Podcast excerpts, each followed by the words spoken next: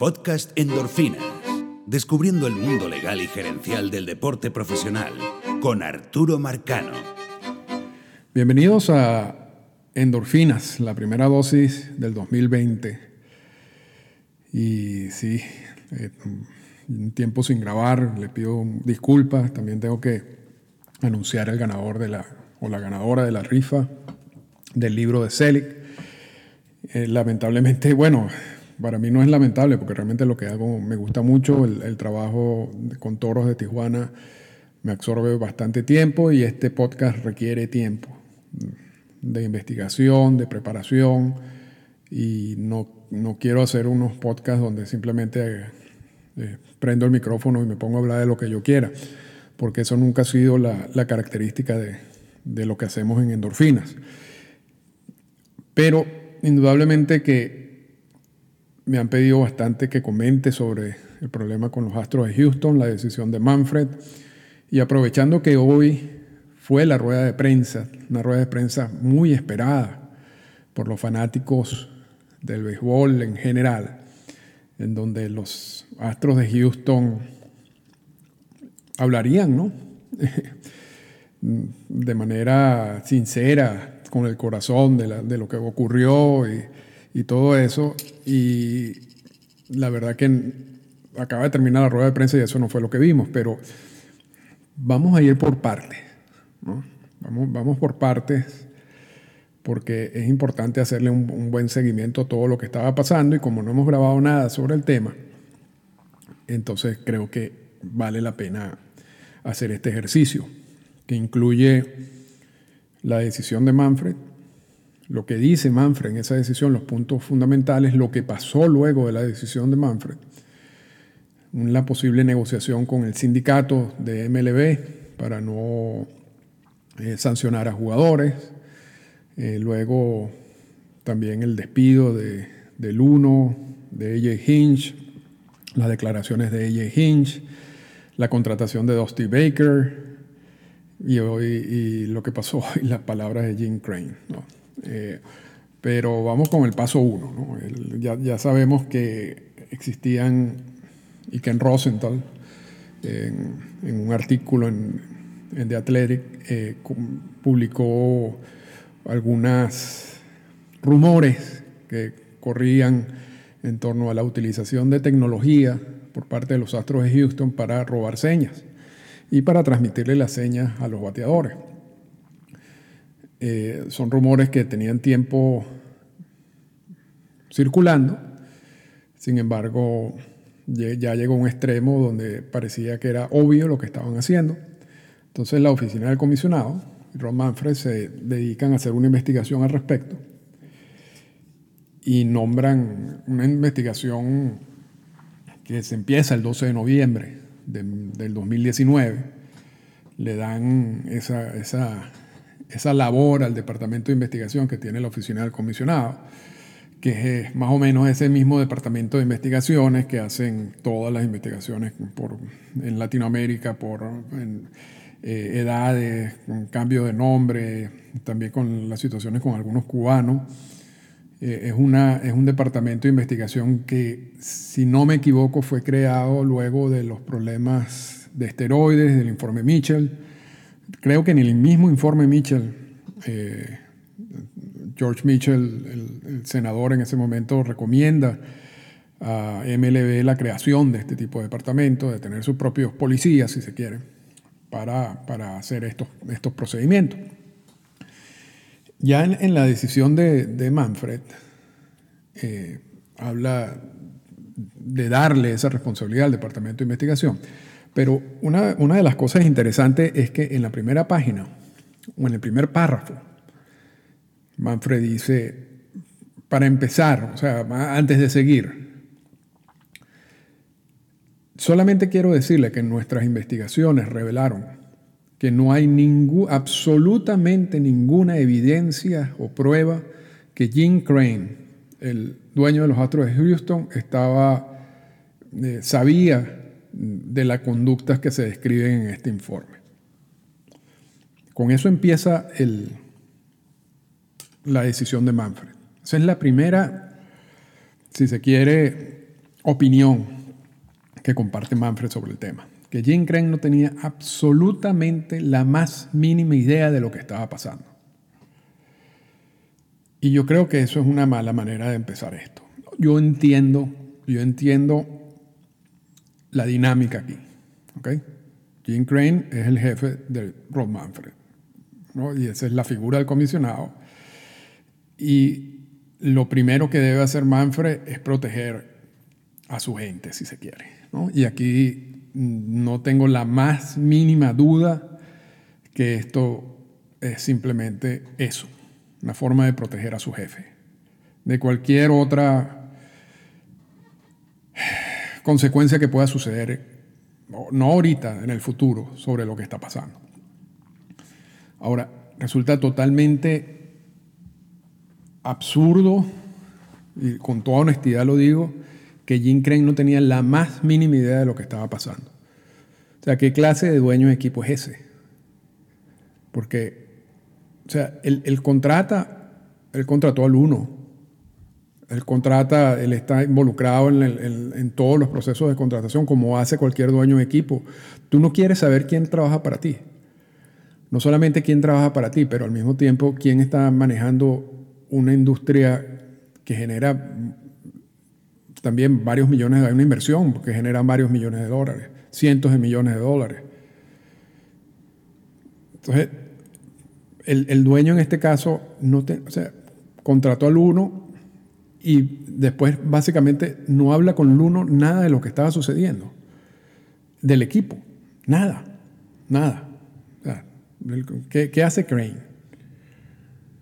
Y, y, pero es que además, además, esto es un asunto, o sea, Crane yo me imagino que tiene asistentes, que, va, que hablan con, el manager, que hablan con el general manager, debe recibir informes de lo que está sucediendo.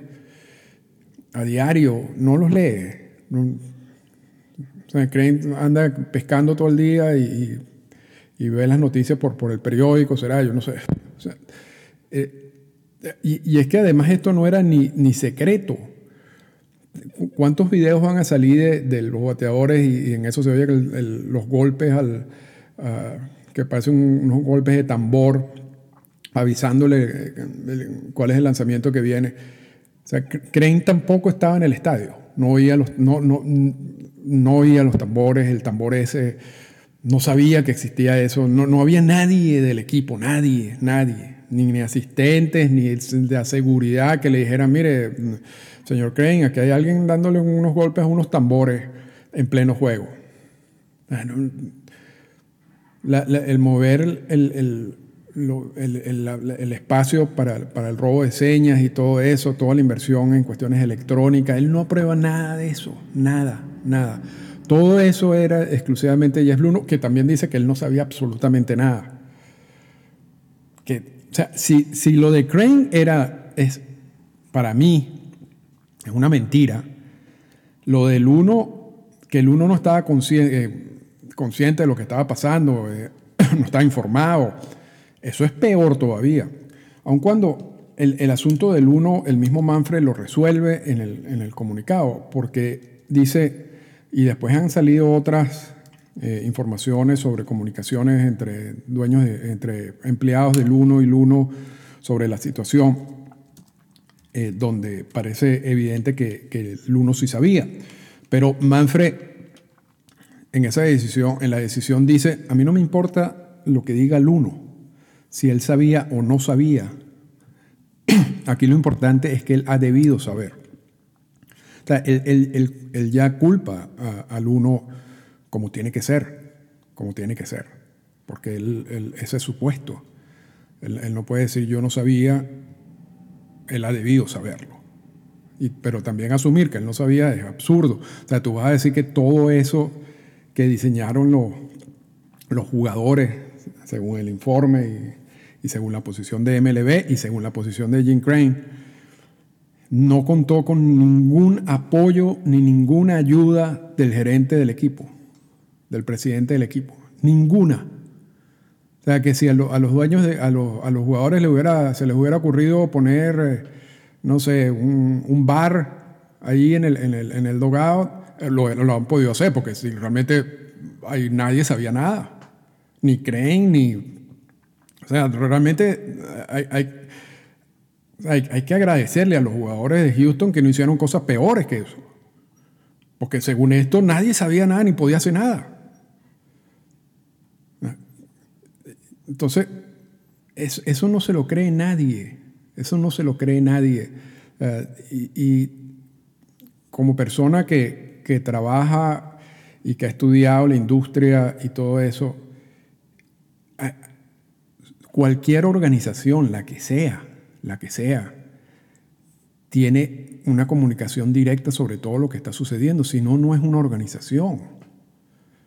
Y más a esos niveles.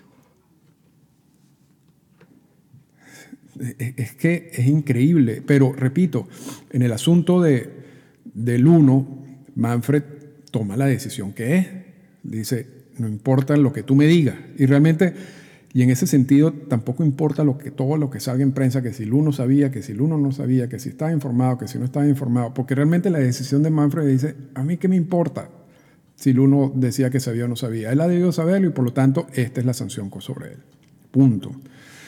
Lo de creencia es más, más absurdo, porque es con, eso es que él inicia la decisión, ¿no? Diciendo que no sabía absolutamente nada, que yo repito, para mí es una gran mentira. Ahora, vamos, vamos al asunto de los jugadores, porque el comisionado y la investigación le echan toda la culpa a los jugadores, que ellos eran los que estaban organizando, los que, los que crearon, organizaron, ocultaron, todo eran solo los jugadores. Increíblemente, con la ayuda también de, de, asistentes de la, de la oficina de gerencia, ¿no? Pero Luno tampoco sabía que le estaban usando los asistentes para hacerle las trampas. Entonces, eh, pero aquí, lo importante es que en la decisión Manfred dice que él no puede sancionar a los jugadores porque habría que entonces empezar a, determinar qué nivel de culpabilidad tenía cada quien. Porque para sancionar a alguien tú tienes que saber qué hiciste. Y, dependiendo de la gravedad de lo que hiciste, bueno, te sanciono. Ahora, en este asunto, pareciera que es evidente que los que más hicieron fueron, según este informe, Carlos Beltrán y, y Alex Cora, pero en el resto no se sabe qué nivel de culpabilidad había. Entonces, Manfred dice, yo no, a mí ese ejercicio de estar metiéndome a ver qué cantidad, qué, qué culpabilidad tenía este y comparándola con aquel, y entonces a ti te van a salir 10 juegos, a aquel le van a salir 8 juegos, a él le parece que es un ejercicio innecesario. Entonces, innecesario que va a dañar más la, la figura de MLB, y, y eso puede ser verdad. Ahora, luego el Wall Street Journal sacó un artículo donde dice que Manfred o la oficina del comisionado se acercó al sindicato y llegaron a un acuerdo de que ningún jugador saldría sancionado, con la aprobación del sindicato. Eso para evitar que si tú sancionas a un jugador y ese jugador va a uno de estos procesos de reclamo, un grievance, y ese reclamo llega a manos de un árbitro independiente, después el árbitro independiente nadie sabe qué puede decidir. Y si ha visto hemos visto eso en la historia de MLB. Y, a través de esa vía han sucedido cosas muy importantes.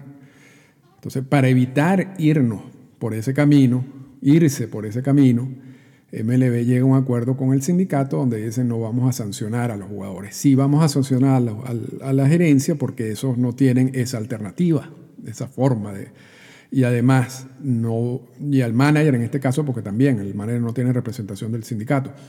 Eh, y además son gente de béisbol que quizás quieran regresar al mundo del béisbol y no van a hacer nada negativo porque eso les cerraría las puertas, si no las tienen cerradas de una vez. ¿no?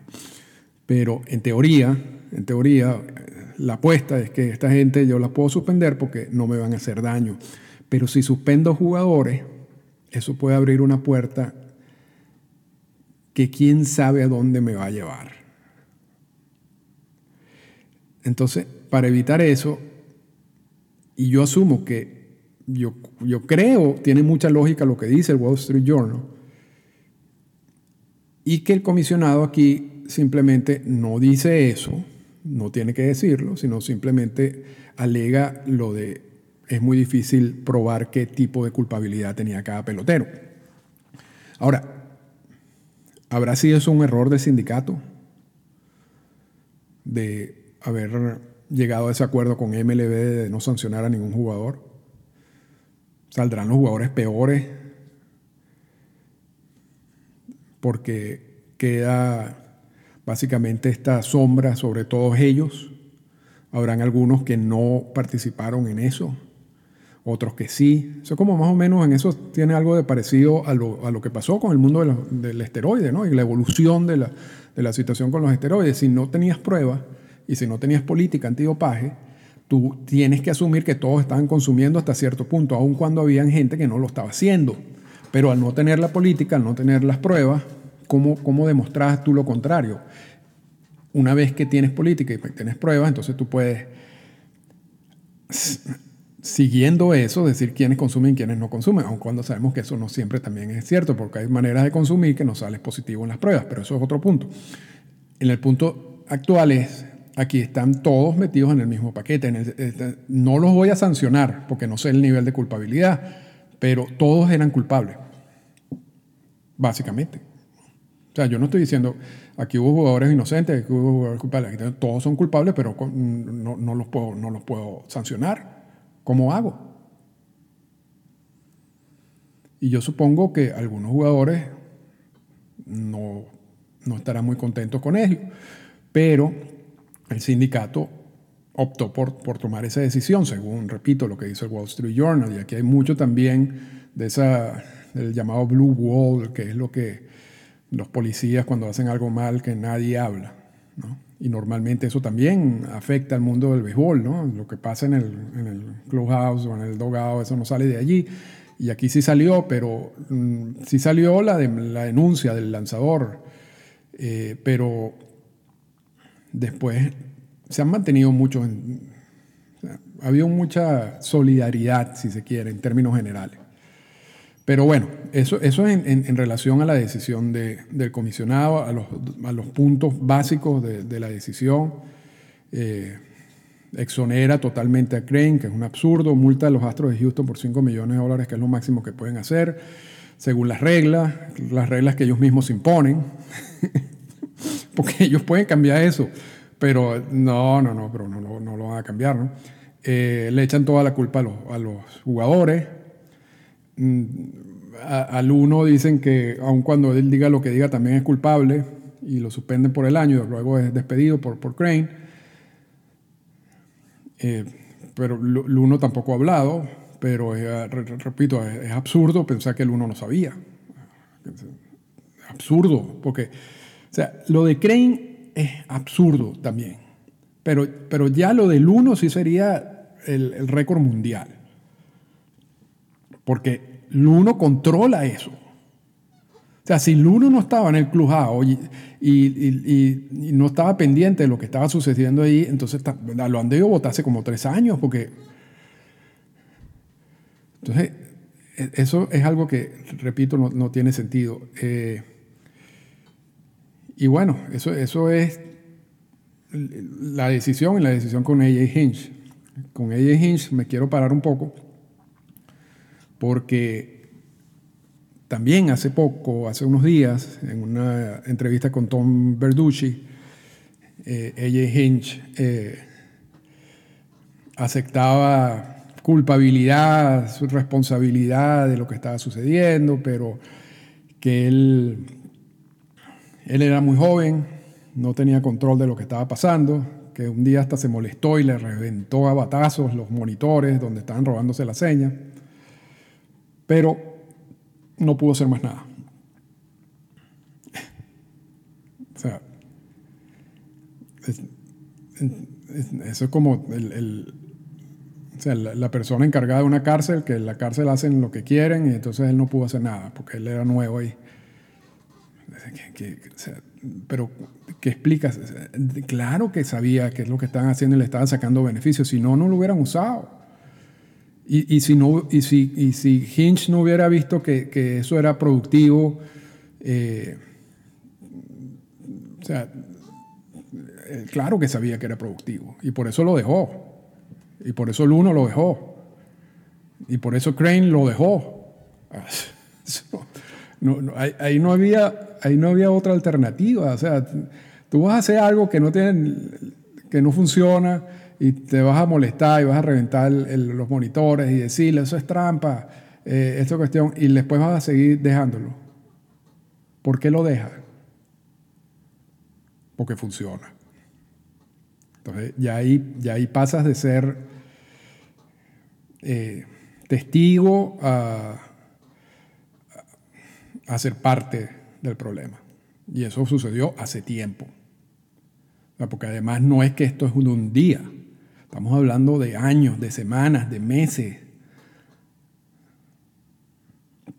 Pero bueno, la parte, la parte más interesante de la entrevista con Verducci de, de, Hinge es que cuando él le pregunta sobre los, estos buzzers o sensores o no, no, sé cuál sería la, traducción exacta, donde al jugador le mandaban vía electrónica, si se quiere, la, manera, el, el, eh, le advertían que el lanzamiento venía y se los colocaban debajo del uniforme.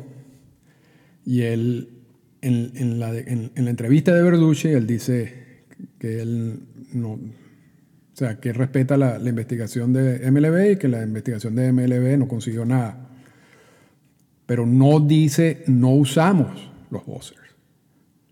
O sea, si, a ti te culpan de algo y tú estás plenamente consciente que tú no lo estás usando, ¿cuál es tu respuesta?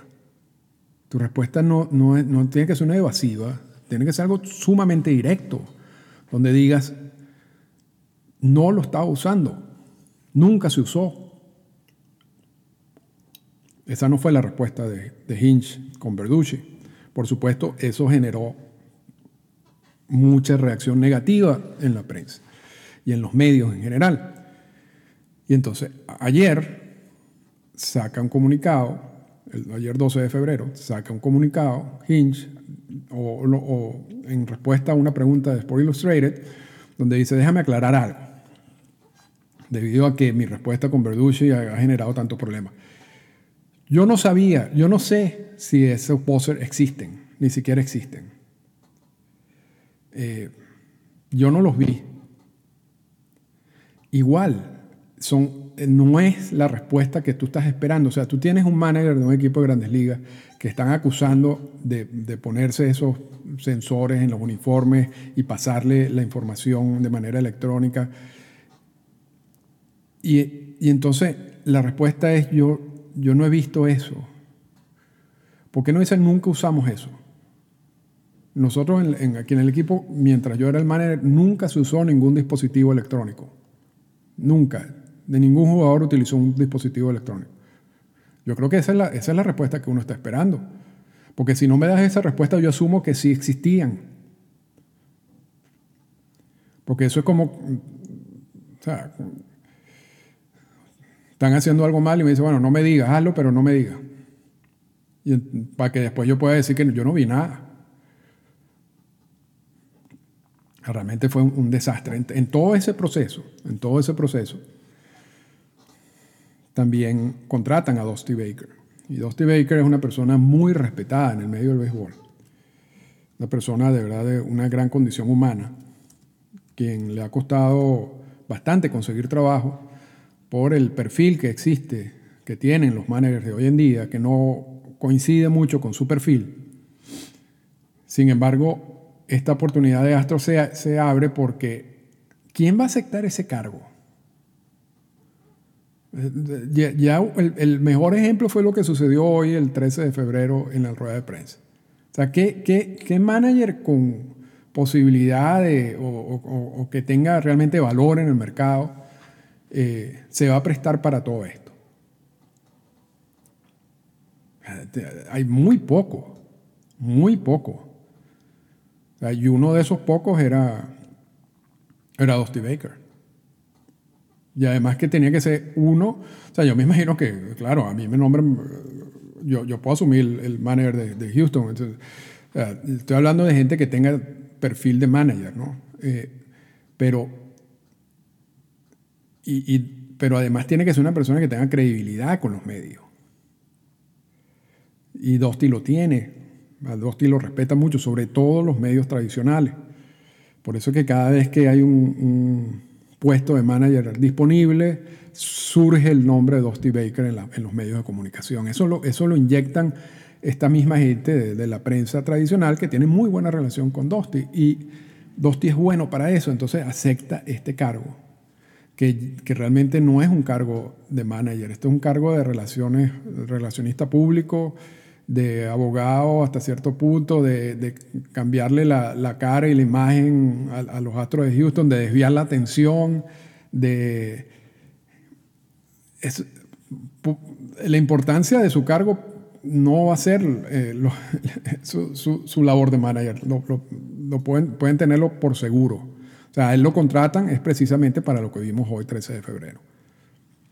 Y, si quieren nos podemos entonces ya transportar a lo que sucedió hoy. hoy después de, todo este problema y de todo lo que ha sucedido y todo lo que se ha hablado, abren los campos de entrenamiento, los Astros de Houston eh, invitan a una rueda de prensa donde van a hablar de lo, de lo que está sucediendo.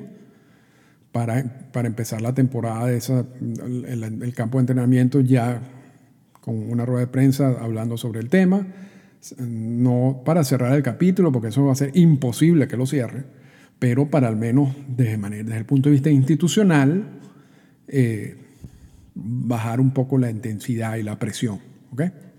Entonces, lo primero que sorprende es que dos de las cuatro personas involucradas en la rueda de prensa son Jim Crane y Dusty Baker. Entonces, ¿por qué sorprende? ¿Qué sabe Dusty Baker de lo que estaba pasando? Nada. O sea, ¿qué hace Dusty Baker ahí? Bueno, hace la función por la cual lo contrataron. Que es, repito, tratar de desviar la atención, si se quiere. Pero Dusty Baker no ha debido estar allí. Eso no, esto no, allí no se iba a hablar de, de lo que va a hacer los Astros de Houston en el 2020, del equipo. No, no, no. Ahí se iba a hablar de la situación del problema de los robos de las señas, de todo eso. El robo de señas no está penalizado, eso eh, hay, que, aclararlo mil veces. El robo de señas por la vía tradicional no está penalizado, lo que está penalizado es usar eh, aparatos electrónicos para lograr ese objetivo. Eso es lo que sí está en contra de las reglas. Y ya la decisión de Manfred dice que los Astros de Houston violaron la regla. Por eso cuando Jim Crane dice hoy violamos, nosotros violamos la regla, hay gente que lo ve en Twitter y dice, oh, aceptaron que violaron la regla. Ya eso se había aceptado en, la decisión. Pero, pero, no, no, pero quiero aclarar que no es el hecho de robarte la seña de la manera tradicional, es el usar aparatos electrónicos para hacerlo. Pero bueno, sale Crane y Dusty Baker. Entonces, Crane empieza a leer algo pero leyó cada letra. Una cosa no se salió de las líneas. Eh, me imagino que, los abogados lo prepararon bien de decir, no, esto tienes que decirlo tal cual como está aquí. En donde él dice, eh, resulta claro que en la decisión de Manfred dice que yo no tenía nada que ver. o sea, el caradurismo a, la máxima expresión. Eh, que esto todo era un problema de los jugadores y que las otras personas a nivel gerencial, que era un problema de los jugadores, pero que no podemos, y yo, dice Crane, yo estoy de acuerdo con Manfred, la decisión de no sancionarlo, y que las personas que yo sí podía, que podíamos sancionar, se sancionaron, que son AJ Hinch y son Jeff Luno. Yo no hice nada, yo no tenía nada que ver, pero ahora, de ahora en adelante, eh, pueden tener la seguridad de que eso no va a volver a pasar. Y ahí Marley Rivera le hizo una pregunta, o Marley o otra, porque, eh, bueno, si, si, si usted no pudo hacer nada durante todos estos años siendo el dueño de equipo, ¿qué, es lo que va a cambiar ahora que usted dice que esto no, vuelve que no va a volver a pasar? Entonces la respuesta fue lo más absurdo. Bueno, habrá que buscar controles, la gente que trabaja para mí estará más pendiente. ¿Quién, quién, de repito, repito, quién se cree que Jim Crane y toda la cantidad de gente que trabaja para él, incluyendo seguridad, incluyendo asistentes, incluyendo lo que sea, no sabían nada de lo que estaba pasando. Es que, pero él, es impresionante como él insiste en el tema, insiste en decir que él no sabía absolutamente nada, nada. O sea, eh, él dice que, que, él considera que no hubo una que, realmente no hubo un beneficio importante de haber hecho eso. Y después allí sí Marley Rivera, porque ahí sí tengo plena seguridad que fue ella quien hizo la pregunta, le dijo, pero ¿cómo va a tener seguridad en eso si eso le ofrece una ventaja competitiva al, equipo? Y, él no pudo contestar. Mm, porque mucho se ha dicho de que, de que tienen que ceder el, título del 2017. Eh, en fin, la participación de Crane fue un desastre, un desastre absoluto, absoluto. O sea, tener meses, semanas para, semanas para preparar esta, esta rueda de prensa y que pase eso es hasta vergonzoso. La presencia de Dusty Baker no tenía necesidad alguna y me da lástima por Dusty Baker que se esté prestando a eso, porque lo que se está haciendo es prestar a eso. O sea, y eh, a él lo contrataron para ello, para que esté allí, para que dé la cara, porque no hay más nadie que va a dar la cara. Entonces Dosti sí la puede dar. Y después entonces sale al tubo y, Bergman eh, con unas palabras, posiblemente un párrafo, se memorizaron y después se fueron sin responder las preguntas. Que eran dos de las personas que supuestamente estaban más involucradas en todo esto. ¿cuál, fue el, ¿Cuál fue el objetivo de esa rueda de prensa?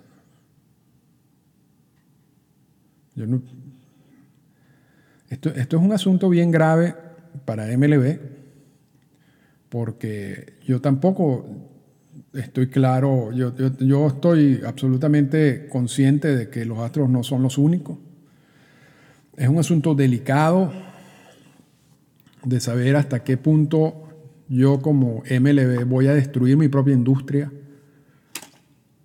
O sea, hasta qué punto voy a hacer yo investigaciones internas que me van a decir que básicamente todos estaban violando la regla que el mismo comisionado recordó en el 2017 a través de unos memos a todos los, a todos los equipos.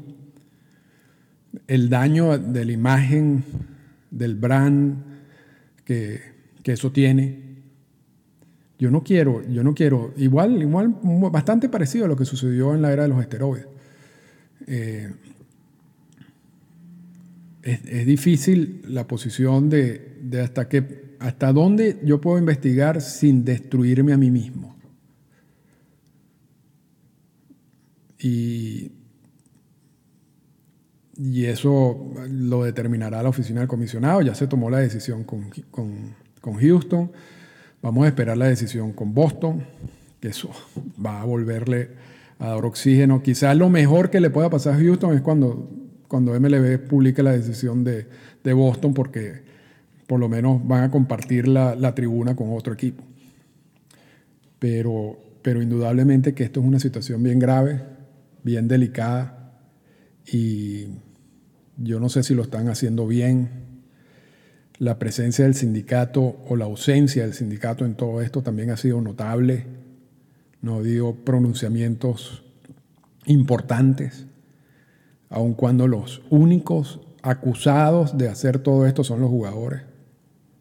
Los únicos, según Manfred y según Jim Crane y según Jeff Luno y según AJ Hinch. Y el sindicato no ha dicho absolutamente nada. En fin, una situación que quizás, si uno lo veía años atrás, diría, esto no puede ser tan grave. se ha convertido en muy grave por la manera como ha sido manejada, como la manera como se tomó una decisión quizás apresurada, con poca información en general, o quizás no había necesidad de alargarse más, porque no, no había, nadie quiere investigar más. Nadie quiere involucrar a más nadie. La, apuesta es que empiece la temporada y todo se olvide. Porque si se ponen a investigar realmente, ¿cuántos otros no estarían haciendo lo mismo? Pero en fin, eh, quería desahogarme un poco con, con este asunto de las señas y de la investigación y de Crane y de todo esto y Estaremos pendientes a ver qué, sucede en un futuro cercano, sobre todo con la decisión de Boston, que evidentemente le van a echar toda la culpa a la Escora, quien se trajo todo este sistema de trampa a Boston. Y después entonces a los peloteros, y después se hablarán con los peloteros, con, igual que hicieron con el sindicato, y dirán, no vamos a sancionar a los peloteros, porque tampoco, ya no pueden sancionar a los peloteros. no lo pueden sancionar porque ya no sancionaron a los de los astros. Entonces, no, no, no, ahí tiene que haber cierta, eh, cierto nivel, ¿no? lo otro es despedir a, acaban de, nombrar a su nuevo gerente general, entonces me imagino que le van a echar la culpa a Dombrowski, me imagino, asumo, y que por eso salió Dombrowski, algo que no sabíamos, no sé, pero ese, ese capítulo falta, ese capítulo falta y habrá que ver qué va a pasar, cuándo, hablará Jeff Luno, cuándo hablará Carlos Beltrán, cuándo hablará Alex Cora, si hablarán, porque quizás no quieran hacerlo para, para no cerrar la oportunidad de volver a trabajar en el mundo del béisbol. Y como dicen en Estados Unidos, take one for the team, ¿no? Una para el equipo. Yo, yo, esa, yo me encargo de eso. Bueno, ese es el mundo del béisbol hoy en día. Así que muchas gracias por la atención y espero grabar un, pronto otro capítulo de Endorfina. Esta fue una presentación del podcast Endorfinas. Para comunicarse con nosotros, escríbanos a las siguientes cuentas en Twitter. Arroba Arturo Marcano y arroba Endorfinas Radio.